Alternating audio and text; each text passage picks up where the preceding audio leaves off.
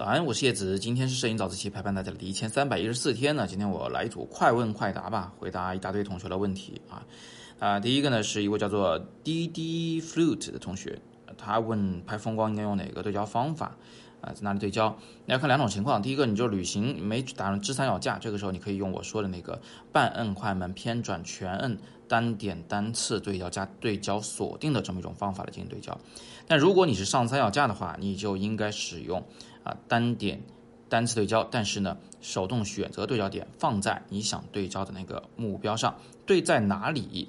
呃，这个还是就是怎么说呢？有有很多种方法，但是如果最简单的说法就是说，你看谁是主体吧。如果你就是山主体，先对着山上啊。但是如果你呃想要前后景都清楚。特别是有很近的前景在画面中的话，或许你就要考虑到它的景深能不能覆盖全景深的问题。再复杂一点说，你可能还要做景深合成啊，这个我们今天就不再进行讨论了。那我跟你的前两种方法其实已经足以应付绝大部分情况啊。那么接下来呢，一位叫做 Nestor 和一位叫 Lily 同学呢都提到了，就是测光模式啊，这个它对整个照片最后的亮度影响。是不是在手动曝光时就完全无效了？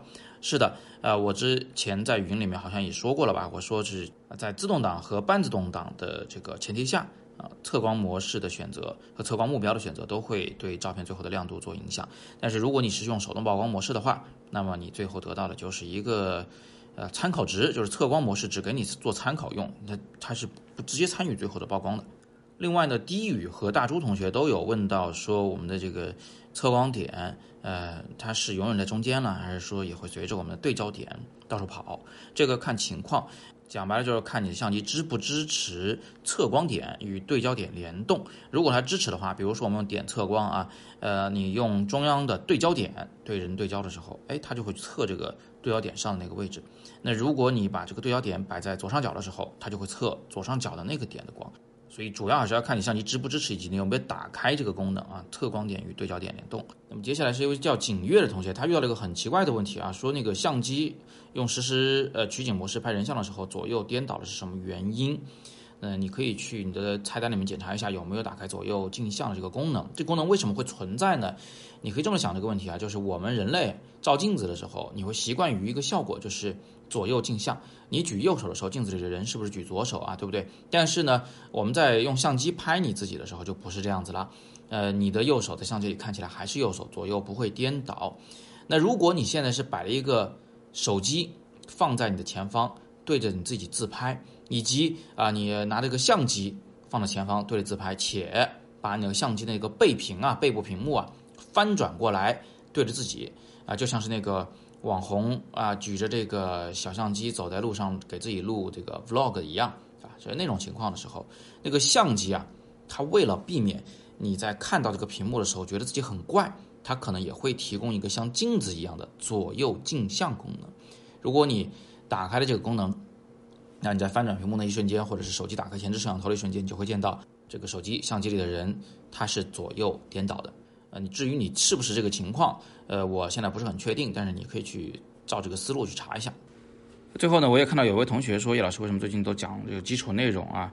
为什么讲了这几年了的都还讲这些，还不往高阶的讲一讲？呃，我觉得首先你这个判断是不对的啊。我前段时间一直在讲高阶的内容啊，讲理念呢，讲审美了，但是不能老讲这个，对不对？我们还是有时候还是要讲一些初阶的内容的。另外就是我们的听众里面，永远他都有初学者，永远都有人刚拿起相机什么都不懂的。我觉得这些人是最需要帮助的，因为从零到入门其实最难，它是有质变的。但是从入门到精通呢，你可以自学自学，对不对？这个对你来说，我相信不是特别的难。所以我觉得应该给他们提供更多的帮助啊。呃，另外呢，这是一个公众号，公众号呢，我们早自习是每天五分钟的语音。这短短五分钟里面，其实你说我们要讲什么很高阶的内容啊，这个恐怕很难。所以每次呢都是只言片语的陪大家聊一聊。那如果你想系统全面的学摄影，那当然去上课了，因为课它那个形式不一样嘛，它又视频的，而且每节课都二十几分钟，整个课程体系也是精心策划的，它是它是真正的学习。所以如果你想一直往高阶的学，那你就去网易云课堂去搜索我的自由。摄影师这门课二百二十二课，绝大部分课都有个二十来分钟吧，所以那个课可能会更适合你，好吧？你我也把这个课的链接直接放在阅读原文里面了啊，大家想去这个了解的话可以自己戳。那今天呢，我们就简单的先陪大家聊这么多。总之呢，就是大家有什么问题啊，就尽管在早自习下方问，不要嫌问题太出街。也不要觉得什么不好意思问。呃，当然你自己能查资料的查些资料，但是你查不懂的，你就大胆的问我，我会尽力为你解答。那么今天呢是摄影早自习陪伴大家的第一千三百一十四天，我是叶子，每天早上六点半，微信公众号“摄影早自习”，不见不散。